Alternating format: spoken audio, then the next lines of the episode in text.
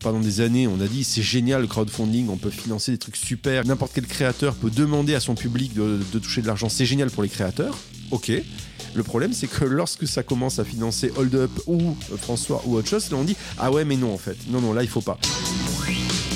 Le podcast des éclaireurs, les enjeux cachés d'Internet. Ils sont contents. Qui ça? Bah Ledger. Content du, du sponsoring de ce podcast, tu veux dire? Oui, absolument. Et donc on, continue avec eux mhm. Donc ça veut dire qu'on va encore continuer à dire qu'avec Ledger, tu peux acheter, échanger, emprunter, stacker du verbe, stacker des cryptos de manière sécurisée? Et que c'est une super licorne française qui te permet de vraiment posséder tes cryptos avec ta clé privée et une app pratique et intuitive. Voilà, ce genre de truc. Mais on vient pas de le dire? Ah, euh, bah si en fait, tiens. Euh, au fait, à ce propos, est-ce qu'on est payé en, bitcoin? Ah, je, je rentre dans un tunnel là. Bon, ça va, on a compris. Allez, merci Ledger. Merci.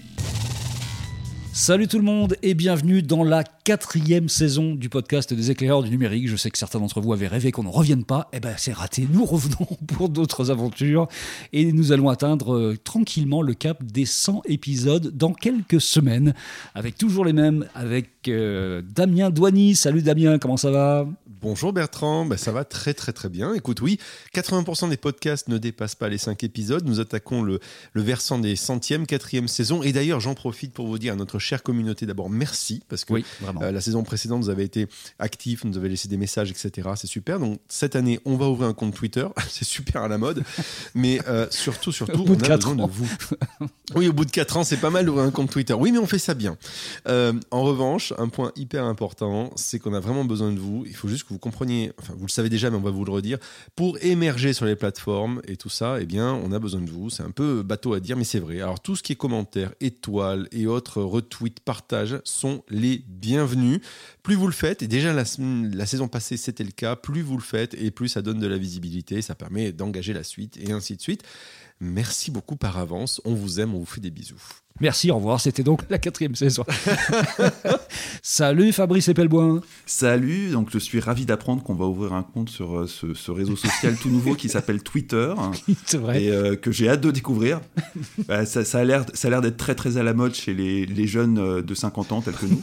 Donc il faut y aller. Hein. C'est important d'y aller, c'est important d'y être. On ne sait jamais, c'est l'avenir. Non mais la quatrième saison, ça va être celle de tous les succès. De toute façon, on va tout déchirer. Je pense qu'on va peut-être même aller sur Facebook. Je sais pas, un truc de jeune, hein, vraiment. Hein. Par contre, pour TikTok, on va attendre une dizaine d'années, histoire de vraiment être sûr que ça fonctionne. Hein. Et, sur TikTok, on sera sur TikTok dès qu'on aura maîtrisé l'art du twerk. Mais euh, c'est, on travaille dessus. Bon, voilà, bah, c'est bien, on s'est donné une bonne image de vieux, c'est sympa pour démarrer cette nouvelle saison.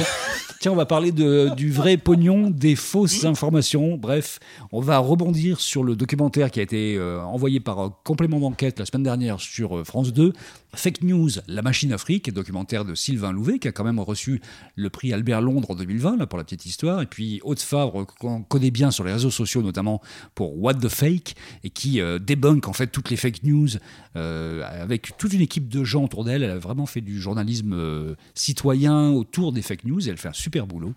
Et bref, ils ont essayé d'expliquer comment les fake news étaient financées par les grandes marques euh, à leur insu, à l'insu de leur plein gré de temps en temps, parfois d'ailleurs, via Google notamment, qui n'en avait rien à foutre, parlons euh, clairement. Vous l'avez vu tous les deux, qu'est-ce que vous avez pensé déjà généralement du truc? Moi, je n'ai pas trop aimé la première demi-heure qui a aucun intérêt sur, sur Hold Up, mais sinon après, ça devient vraiment intéressant. Est-ce que c'est votre cas aussi? Alors juste pour faire un petit, un petit retour sur ce que tu disais sur Hold Up la première demi-heure, si vous la regardez, euh, je me permets de faire de la pub, on avait fait un, un, podcast, un numéro sur Hold Up, vous pouvez le retrouver, je ne sais plus quel numéro c'est, mais vous le retrouvez facilement. Euh, et justement d'ailleurs, où la plupart des choses qui sont dites, on le disait déjà, autrement dit, ils ont récupéré un pognon de dingue, c'est le cas de le dire, euh, pour, pour le tournage de ce, de ce documentaire. Je mets des énormes guillemets à documentaire. Et, et donc c'est ce qu'on voit d'ailleurs dans le reportage. Et ce que je trouve intéressant à retenir cette première demi-heure, c'est à un moment une personne qui dit moi, j'étais euh, j'étais seul à croire dans mon coin ce que je disais, et là, je me suis rendu compte que je n'étais pas seul.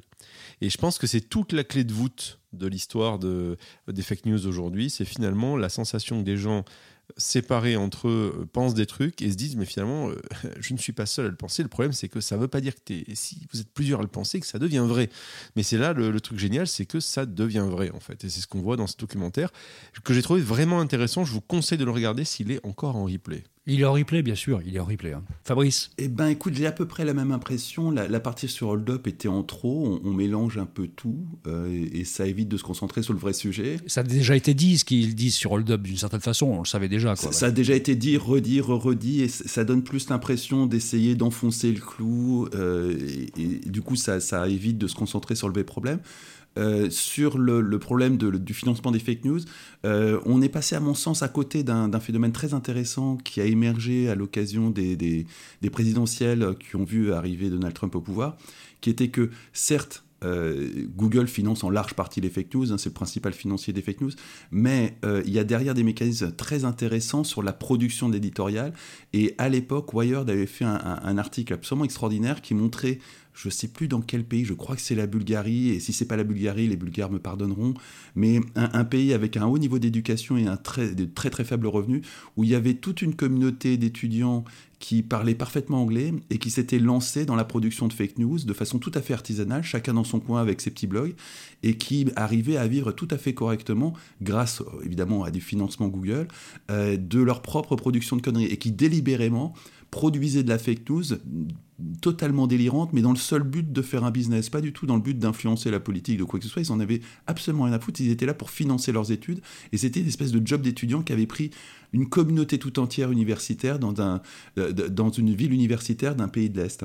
C'était très intéressant comme phénomène. Un peu comme Vincent Flébustier, le créateur de Nordpress, qui intervient à la fin, en plateau, interview avec, avec l'animateur de, de complément d'enquête, qui est absolument génial, il faut dire les choses telles qu'elles sont. Alors, pas, non, pas, comme Vincent Plibustier, parce que Vincent Plibustier, lui, il est vraiment dans une démarche de l'absurde, du comique, de la décode. Là, on avait vraiment affaire à, à une ville universitaire où tous les étudiants produisaient de la fake news qui n'avait pas du tout comme intention euh, d'être euh, du gag, de, de la blague, mais vraiment comme intention de- d'apparaître comme des vraies news dans des blogs qui prenaient l'allure d'un blog institutionnel ou d'un blog de presse tout à fait officiel, dans le but exclusivement de financer leurs études et absolument pas d'intervenir dans le champ de politique d'un pays étranger.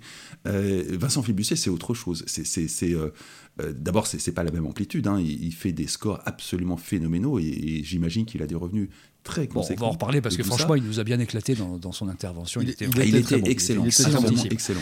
Euh, les fake news génèrent 2,2 milliards d'euros de revenus publicitaires selon une étude de NewsGuard. Je ne sais pas si vous connaissez NewsGuard, c'est une extension navigateur qui permet euh, de repérer en fait les sources fiables et celles qui ne le sont pas. Donc ça vous alerte quand vous allez sur une source qui n'est pas fiable. C'est pas des algorithmes qui décident quelles sont les sources fiables et pas les autres. C'est plutôt euh, des citoyens et pas mal de journalistes qui participent aussi à, à l'aventure pour avoir une espèce de sélection. C'est-à-dire vous arrivez sur François, on vous dit non. François, c'est pas une source fiable. Et d'ailleurs, à propos de François, c'est la nouveauté. D'ailleurs, leur, leur revenu euh, Google vient d'être coupé là, à la suite de ce documentaire, ce qui est plutôt une bonne nouvelle. Ce qui a été le cas aussi pour le Gateway Pundit, qui, fait, euh, qui faisait quand même 2 millions d'euros par an grâce à la pub Google et qui, qui est dans le documentaire et dont les revenus Google ont été coupés. Donc Google bouge. Ça, c'est une. Une bonne nouvelle. Et finalement, c'est c'est la même, c'est la vraie bonne nouvelle de, de ce documentaire, c'est qu'il fait bouger les lignes, non? À force de se faire taper dessus, forcément, il bouge un peu. Oui, il fait bouger les lignes. Maintenant, ce qu'on voit, c'est qu'il y a beaucoup de marques qui déjà, euh, on va dire, euh, publient ou mettent de la publicité à l'insu de leur plein gré. Parce qu'en fait, ce qu'il faut expliquer pour euh, nos auditeurs qui ne le savent pas, c'est qu'en gros, il y a des encarts de pub qui sont gérés la plupart du temps par Google. Et ensuite, vous avez des agences, puisque c'est jamais des marques en direct, hein, mais vous avez des agences, des grandes agences de pub euh, qui euh, vont acheter des espaces de pub. Et très souvent, c'est de l'espace de pub qui est vendu, comme on dit, en programmatique. Donc, autrement dit, il y a une sorte d'algorithme derrière qui trouve le meilleur équilibre entre l'argent à investir, le, public à viser et le prix, on va dire, de, euh, la pub euh, par rapport à un système d'enchères. Donc, euh, Très clairement, il y a beaucoup d'agences qui font des programmations et qui ne sont pas très regardantes très souvent. Autrement dit, ils ciblent, ils peuvent cibler bien sûr des- on va dire des catégories de gens et puis aussi des sites. Et puis vous pouvez dire, je ne veux pas apparaître, je ne sais pas, sur telle catégorie de sites. Euh, manifestement, de ce qu'on a vu dans le reportage, il y a beaucoup d'agences qui aujourd'hui ne sont pas très regardantes sur, euh, sur tout ça. D'autres, oui. Il y a des marques qui assument très clairement, euh, elles n'ont pas été citées, mais euh, il y a des marques qui assument le fait de dire bah, moi, c'est des clients comme les autres. Donc après tout, moi, je dois vendre du yaourt, donc euh, rien à foutre que euh, la personne, elle croit euh, qu'on mange des petits-enfants euh, euh, ou que, euh, euh, et qu'il y ait des extraterrestres euh, pour, les, pour, les, pour les fake news les plus, les plus délirantes. Euh, dans tous les cas de figure, euh, moi, je crois, enfin voilà, ce sont des clients potentiels. Puis d'autres qui, effectivement, ont une question, une démarche de d'image de marque et ne veulent pas être associés à ça. Et c'est là qu'on voit que très souvent ça, ça dérape euh, parce que parce qu'elles sont très souvent, elles financent par ce biais-là, sans le vouloir, euh, aujourd'hui des sites qui ramènent énormément d'argent. Euh, puisque je crois que c'est combien déjà? C'est un centime les, les 1000 vues, il me semble, mais ce sont des sites qui génère des millions de pages. C'est ça qui est juste délirant en fait. 50 millions de vues pour euh, The Gateway Pundit chaque mois, donc c'est pas des visiteurs uniques, hein, mais enfin 50 millions de vues, c'est quand même pas mal. Alors il faut savoir ceci dit que euh, ces agences hein, qui, qui, sont euh, une partie du problème sont un peu contraintes aussi par des clients qui, eux, ont des exigences en termes de, de, visibilité de leur campagne. Et donc, il y a un moment, si on se coupe de tout un tas de sites qui sont plus ou moins complotistes, il commence à devenir très difficile euh, d'arriver à faire 10 euh, millions de contacts par mois ou 100 millions de contacts par mois whatever. Euh, et du coup, ben, on est obligé d'aller sur des zones un peu nauséeuses d'Internet pour aller atteindre les, les, les objectifs qui sont fixés par le client. Donc c'est pas si simple que ça. C'est pas les méchantes agences euh, euh, et euh, le Google qui, fait ce qu'il peut. c'est plus complexe. moi, je me souviens de, Freddy Mini qui, a développé une technologie avec des amis à lui qui s'appelle Trusted Out, qui sert justement à faire du whitelisting et à, être sûr que sa marque est dans une zone sécure, à faire de ce qu'on appelle la brand safety. et très concrètement, il, me racontait que c'était efficace, ça marchait très bien comme technologie, mais que du coup, ça posait des contraintes que beaucoup d'annonceurs refusaient parce que l'objectif de l'annonceur, c'est effectivement, je veux vendre du yaourt, il faut absolument que j'atteigne la, totalité de mes cibles. Et malheureusement, bah, il y a des plein de cas de figure dans lesquels ça n'est pas possible, sauf aller se balader sur des sites totalement euh, débiles. C'est là qu'il y a du cynisme à l'état brut. Euh, il y a une interview au moment précis au téléphone d'un fonctionnaire du ministère des Finances qui est quand même assez hallucinante, où le type explique qu'il en a rien à foutre et que globalement, tous ces gens-là payent aussi des impôts et qu'il faut aller les chercher là où ils sont et que vraiment il n'y a aucun problème de conscience à aller mettre de la pub pour le ministère des Finances ou des informations, comme ils disent, du ministère des Finances sur ce genre de site. C'est délirant. C'est ce manque de, responsabilité aussi. et le cynisme est un petit peu partout dans la chaîne de valeur là. Oui, c'est pas nouveau, hein. ça, malheureusement. Voilà, c'est pas nouveau. C'est pas nouveau. Et, à la fois, comme le disait euh, Fabrice il y a quelques instants, après tout, ces personnes-là, selon qui tu es, euh, tu peux avoir intérêt ou tu peux avoir besoin de les toucher. C'est le, enfin voilà, si, si on prend euh, l'idée lorsque une, une chiapa va chez Hanouna, tout le monde se pince le nez. Ok, alors, rien à voir avec les fake news, mais on pourrait trouver que c'est aussi très dégradant de la fonction ou autre. Oui, mais euh, cet animateur touche une cible qui est aujourd'hui compliquée à toucher pour les politiques. Donc, ils vont à l'endroit où il y a le, on va dire le public. Donc, c'est une vraie question. Euh, le problème là, c'est que quand Marlène Schiappa va chez Hanouna, elle ne, elle ne le finance pas quelque part. Euh, c'est pas elle qui, on va dire, qui gère le, montant de la page de pub. Là, en revanche, il y a du financement direct. Euh, pour toucher ces personnes-là. Mais selon euh, ce que tu es euh, amené à faire, prenons l'exemple de la vaccination, est-ce que l'État aurait intérêt à faire de la pub sur des, on va dire, des, des, sites un peu limites en se disant je vais toucher des gens que je qualifierais de complotistes ou d'antivax ou de ce que tu veux, en se disant que peut-être je peux arriver en, en choper certains pour arriver à les faire changer d'avis? C'est un vrai questionnement. C'est pas forcément stupide. Ah bah là, clairement, hein, dans ce cas de figure en particulier, alors peut-être pas l'État, mais euh, un intermédiaire aurait tout intérêt à aller toucher euh, les complotistes sur des sites de complotistes avec un, un message qui leur est adressé. Euh, et qui pour une fois ne soit pas euh, on va vous cracher dans la gueule et vous allez vous vacciner mm. ou on va vous contraindre et vous allez vous vacciner. Mm. Il y, aurait des campagnes de pub très intelligentes à faire vis-à-vis de cette cible-là qui pour une fois sortent de ce, manichéisme des gentils contre les méchants, des sachants contre les ignorants.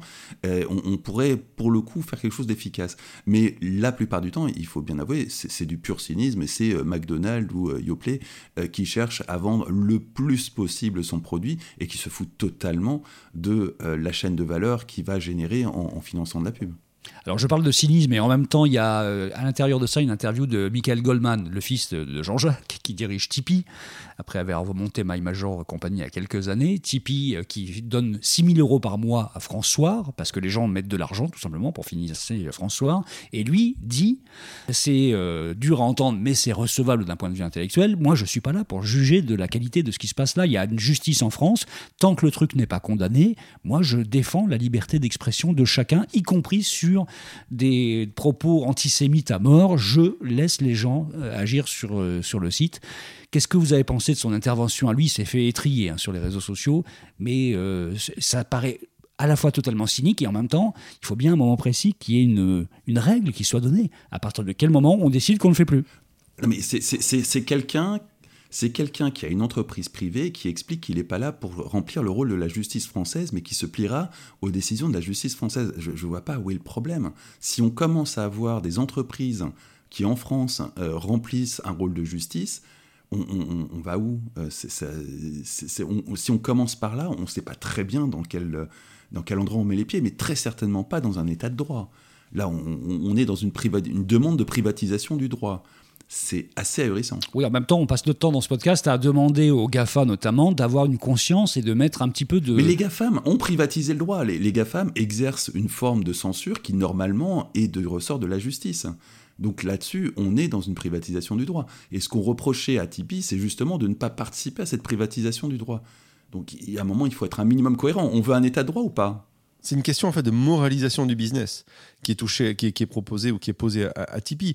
Euh, moralisation du business et puis cette question de se dire jusqu'où effectivement jusqu'où euh, le curseur peut être poussé pour ces plateformes-là qui se présentent comme neutres et qui est un argument qui pendant des années leur a vraiment servi énormément, euh, de se dire aujourd'hui, mais est-ce que vous ne pensez pas de par votre force de frappe que vous devez être un levier de, de moralisation quelque part euh, de, ces actions-là Mais d'un point de vue strictement intellectuel, euh, Michael Goldman a raison. Euh, après tout, c'est pas c'est pas lui de faire le job. Si euh, François n'est pas euh, est persona non grata ou n'est pas un organe de presse qui d'ailleurs, enfin, je, je crois vient de se faire dégager de- de- d'organe de presse. François, oui, oui, il me semble bien. Mais dans tous les cas de figure, n'est pas, on va dire, un support qu'il faut financer parce que que sais-je. Eh bien, il doit être, on va dire, radié de par ailleurs. Donc ce qu'il dit est recevable. Maintenant, effectivement, c'est vrai, ça pose et ça met en avant l'impuissance aujourd'hui finalement des institutions étatiques versus ces plateformes quelles qu'elles soient, GAFAM ou autres, euh, versus donc finalement le levier qui est, euh, ce qu'on pendant des années on a dit c'est génial le crowdfunding, on peut financer des trucs super, il n'y a pas besoin de, euh, de, de- finalement n'importe quel créateur peut demander à son public de, de toucher de l'argent, c'est génial pour les créateurs, ok. Le problème, c'est que lorsque ça commence à financer Hold Up ou euh, François ou autre chose, là on dit ah ouais mais non en fait, non non là il faut pas. C'est un vrai questionnement. Euh, et c'est compliqué, Euh, comme tu le dis, euh, Fabrice, c'est pas blanc ou noir. Moi, j'ai toujours tendance à dire que la vérité, elle est dans la nuance de gris. La question, c'est laquelle? Oui, parce que franchement, dans une société où les pouvoirs publics ont de moins en moins de moyens pour agir, c'est pas les trois flics et demi qui sont mis sur le, champ qui vont résoudre ce genre de, de problème de fake news. On sait que la force publique ne peut pas gérer ça. Si la force privée dit mais c'est pas mon boulot, euh, qui va s'occuper de, de la poussière sous le tapis? Il y a un moment précis, la question commence à se poser de façon très sérieuse aussi. Attends, attends, attends. Euh, la- la- la- tu, tu pars d'un principe que la force publique ne peut pas régler ça. Euh, pourquoi? Parce qu'elle est sous-financée Bah, je parle pas du principe, je dis que dans l'état actuel, elle ne le fait pas. Bah oui, oui, oui. On, on est, on, on est sorti du concept d'état de droit et depuis un bout de temps. La force publique est plutôt obsédée par l'idée qu'il faut euh, sanctionner les gens qui, qui pompent illégalement un film, voilà, que les gens qui balancent des fake news. Donc euh, voilà, pour l'instant, on a vu dans quel camp il situe la force publique. On a un problème de justice. On, a un problème de justice et on a un problème d'état de droit. Ça, ça fait aucun doute. Mais c'est pas parce que l'état de droit est défaillant qu'il faut le privatiser pour autant. Il, faudrait plutôt réinvestir l'état de droit et euh, revenir sur un état de droit. Que, certaines initiatives médiatiques euh, doivent être stoppées par la justice. Très certainement, mais c'est certainement pas des acteurs privés de faire la justice. On met les pieds dans un univers extrêmement dangereux. Ah bah, on est bien d'accord que c'est extrêmement dangereux, c'est vrai. On est dans une période où en fait on est entre deux eaux et c'est compliqué parce que finalement personne ne prend à son compte le, le problème. au-delà de ça, on, met les pieds dans un univers où euh, on, on est à peu près certain de perdre. hein. Je vous rappelle que, historiquement, le premier acteur à s'être fait couper les vivres par de la justice privée, c'est Wikileaks avec Visa, Mastercard. Et très concrètement, ils ont basculé euh, en 2011 de mémoire euh, sur un, système de dons en Bitcoin, à l'époque où le Bitcoin valait euh, 3 roupies. Et, je ne vous raconte pas le, jackpot que ça représentait pour Wikileaks. hein. Euh, donc c'est- de toute façon, c'est une bataille perdue d'avance. Les systèmes de financement, si on commence à les instaurer en système de justice privée, très concrètement, on va basculer dans les crypto-monnaies et ça ne résoudra absolument rien. On, aura les, mêmes effets de bord que quand- qu'avec Adopi. Et Adopi, ça a quand même consisté à refiler sur un plateau d'argent toute la distribution de la musique à des acteurs américains. Et donc cette zone-là de flou euh, qui aussi euh, joue sur le temps de la justice. Je veux dire, le temps de la justice n'est pas le temps d'Internet.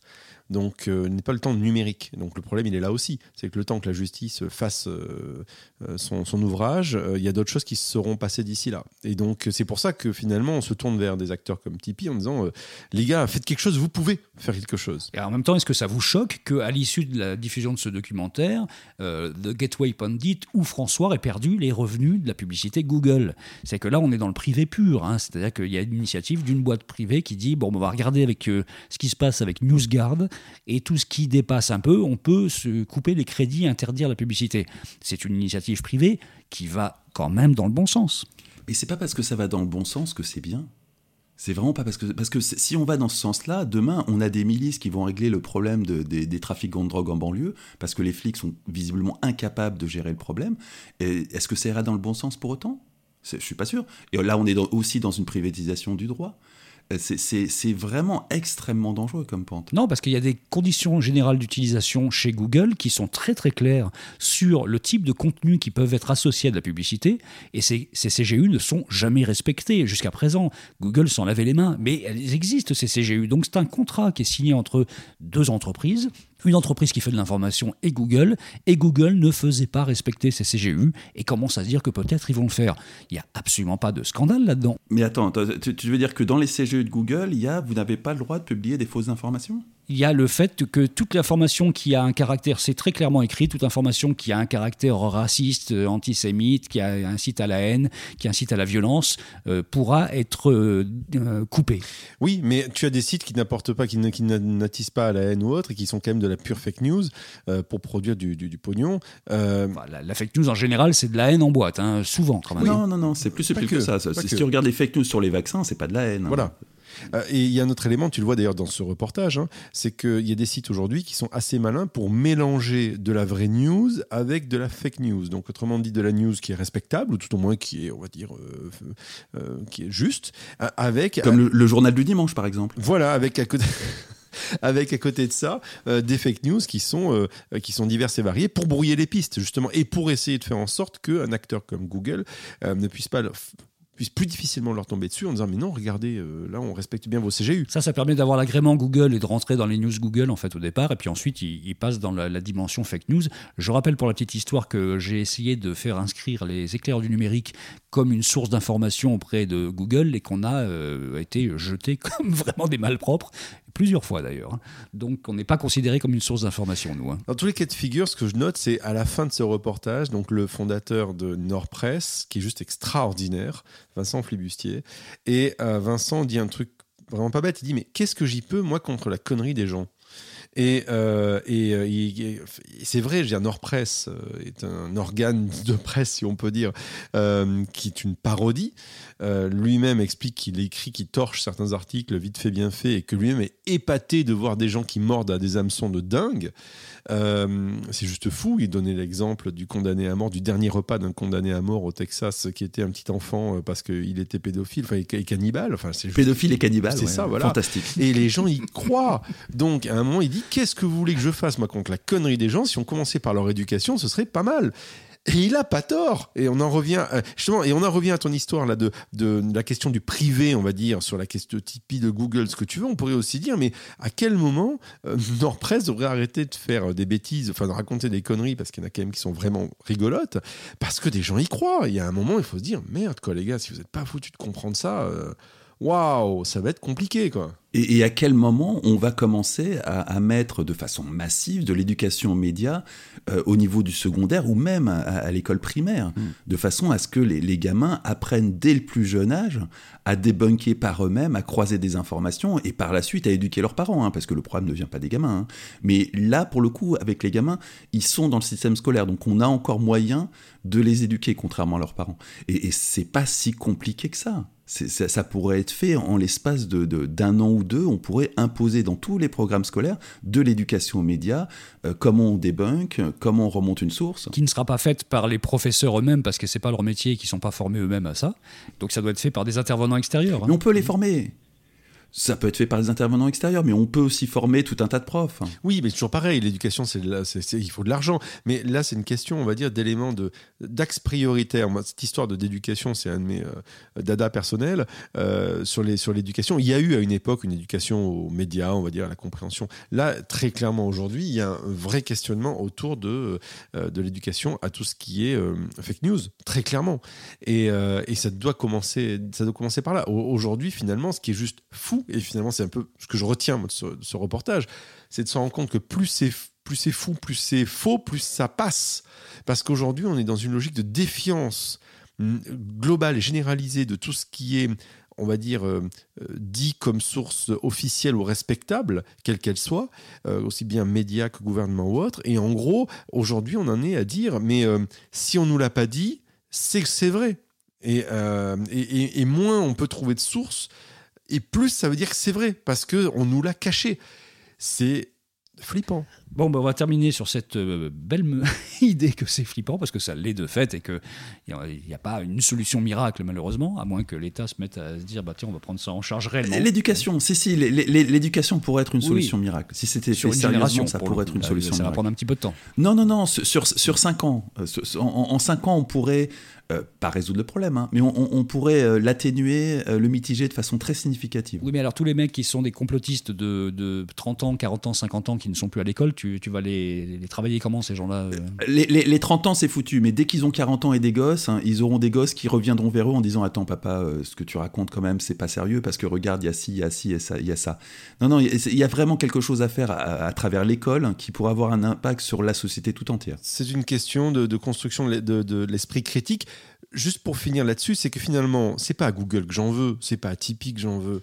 Moi, c'est à des mecs comme l'américain qu'on voit qui sciemment fait un site de merde, euh, le Gateway Pundit, euh, pour, euh, et, qui assume le fait que ces informations sont fausses, qui traîne les gens dans la boue, etc., et qui n'a rien à foutre, et qui fait du pognon de manière complètement décon décontractée et décomplexée sur le sujet, à l'américaine, en se disant, il y a un truc à faire là-dessus. Donc, très clairement, peut-être comme à l'époque, Al Capone qui avait été arrêté parce que en tapant au niveau du porte-monnaie, c'est certainement ces personnes-là qu'il faut taper au niveau du porte-monnaie parce que eux par contre bah, c'est ce qui vient de se passer de la parce... part de Google qui a tapé au porte-monnaie d'une certaine façon. Oui alors après est-ce que c'est à Google de le faire? Je ne sais pas mais ce qui est clair c'est que ces personnes-là c'est à elles si je puis dire que j'en veux parce que voilà eux très clairement savent ce qu'ils font. Ils savent ce qu'ils font. Ils savent où ils vont. Et ils, euh, et ils on va dire ils exploitent cette, cette, cette misère humaine, si on peut dire, ou tout au moins cette non, non éducation aux médias, pour faire en sorte que de faire du pognon, tout en continuant en se disant j'en ai rien à foutre moi. C'est aux États-Unis, euh, premier amendement, liberté d'expression de, totale, il a le droit de le dire. Donc c'est insoluble aux États-Unis ce, ce, truc. Ouais, mais ce premier amendement, il, il, sert énormément à, à, beaucoup de choses, y compris aujourd'hui, il est très, très dévoyé d'ailleurs. Bon, on pourrait faire des heures là-dessus, mais une trentaine de minutes, je pense qu'on a fait à peu près le, le tour de ça. Tiens, on va refaire une petite relance. Tu nous as fait ça tellement bien au début là pour euh, appeler les foules en délire à venir nous soutenir pour faire des pouces, des cœurs, tout ça. Si vous êtes arrivé jusqu'au bout de ce podcast, si vous arrivez ici maintenant, merci et bravo, félicitations nous ne sommes pas euh, financés, nous ne sommes pas financés par de la fake news, ni par Google, ni rien, puisque Bertrand l'a dit, on a été jeté. Euh, mais c'est ça aussi, euh, voilà, hein, d'avoir cette liberté d'expression qui est la nôtre. Dans tous les cas de figure, si vous nous aimez, si vous avez envie de continuer à nous soutenir, un geste très simple, c'est juste de nous mettre 5 étoiles, un commentaire, nous partager, nous mettre en avant sur vos réseaux. Ça nous fait vachement plaisir. et bien entendu, ça nous permettra aussi de faire en sorte, par effet, on va dire, de masse et de boule de neige, de continuer à faire cette émission et de faire en sorte que des gens comme Ledger, par exemple, continuent à nous donner un tout petit peu d'argent. Merci à eux. C'était bien, Fabrice. Hein il fait ça bien, en fait. Hein Ah, il, est- il est Il est impeccable. impeccable, franchement. ouais. Tiens, juste avant de terminer, je vous, euh, juste un conseil, on le fait jamais, mais je vous le dis, euh, essayez de regarder la série Upload sur Prime Video, si vous avez l'occasion. Oui, elle est super. C'est extraordinaire parce que c'est extrêmement ancré dans les technologies d'aujourd'hui avec une dystopie et, et c'est plein d'humour, de délire. C'est vraiment, vraiment bien foutu, Upload. Et peut-être qu'on en fera un épisode un jour. Je sais pas si vous allez le regarder, les gars. mais- On a fait un épisode sur les metaverses parce que c'est exactement le sujet que traite Upload d'ailleurs. Exactement, ça c'est prévu, les métaverses. Absolument. Donc, euh, mais vraiment, euh, upload sur Prime Video, ça vaut vraiment son pesant de cacahuètes. Bon, merci à vous deux, merci Fabrice. À la semaine prochaine. À la semaine Salut. prochaine. Merci, merci Damien. Ciao.